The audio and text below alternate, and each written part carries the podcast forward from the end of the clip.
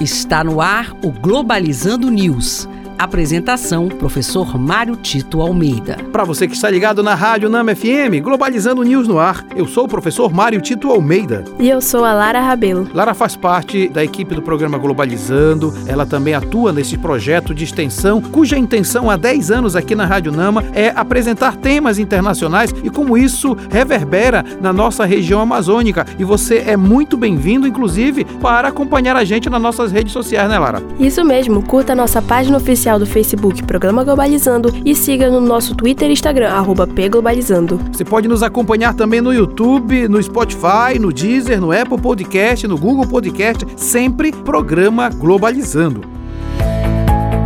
Globalizando Notícia do Dia. Do portal de notícias CNN dos Estados Unidos, embaixador norte-americano da África do Sul, Ruben Bridgent, acusa o país africano de fornecer armas para a Rússia através de navios cargueiros. Ah, o conflito entre Ucrânia e, e, e Rússia tem levantado uma série de questões paralelas ao conflito em si, em especial a atuação dos Estados Unidos e da OTAN na, na cobrança de países para se aliarem aos seus interesses. Acontece que nem todos estão aliados a estes interesses e vêm se mantendo ou neutros na questão ou então mostrando claramente que estão do lado da Rússia. Isso vem ensejando atitudes como essa do embaixador norte-americano na África do Sul, é, acusando a África do Sul de estar colaborando com a Rússia. Na verdade, isso faz parte de toda a disputa de narrativa sobre essa guerra e que esta guerra efetivamente não ajuda a ninguém.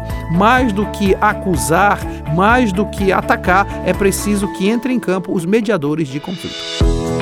Globalizando Curiosidades Internacionais. No próximo sábado, a temática do Globalizando vai ser o soft power asiático e sua influência no mundo. É importante saber das seguintes curiosidades. Você sabia que o drama coreano Winter Sonata ajudou a reatar as relações entre a Coreia e o Japão? O drama coreano, lançado em 2002, ajudou a romper a divisão entre a Coreia do Sul e o Japão, decorrente da colonização japonesa, além de ter aumentado o turismo de japoneses no país. O drama se tornou o primeiro produto coreano de sucesso. E outra, você sabia que o termo Cool Japan foi estratégia cultural? O termo Cool Japan foi oficializado pelo governo japonês em 2005 como estratégia para promover a imagem e a cultura do país através da cultura pop, animes, mangás, tecnologia e turismo como estratégia de soft power. E este foi o programa Globalizando News de hoje. Eu sou o professor Mário Tito Almeida, muito feliz em saber que você está interagindo com a gente nas nossas redes sociais. Quais são elas mesmo, hein, Lara? Isso mesmo, tem o Facebook, que é o programa Globalizando, o Twitter Twitter e Instagram, arroba pglobalizando. Lara Rabelo, muito obrigado. Muito obrigada, professor Mário Tito. E você pode sempre ficar ligado na, com a gente. Eu tenho um convite especial para você hoje, às 20 horas, na página oficial no Facebook.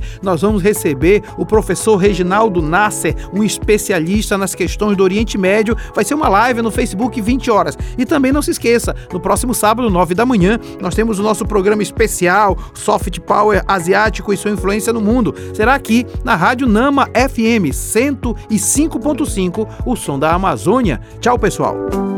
Globalizando News, uma produção do curso de Relações Internacionais da UNAMA.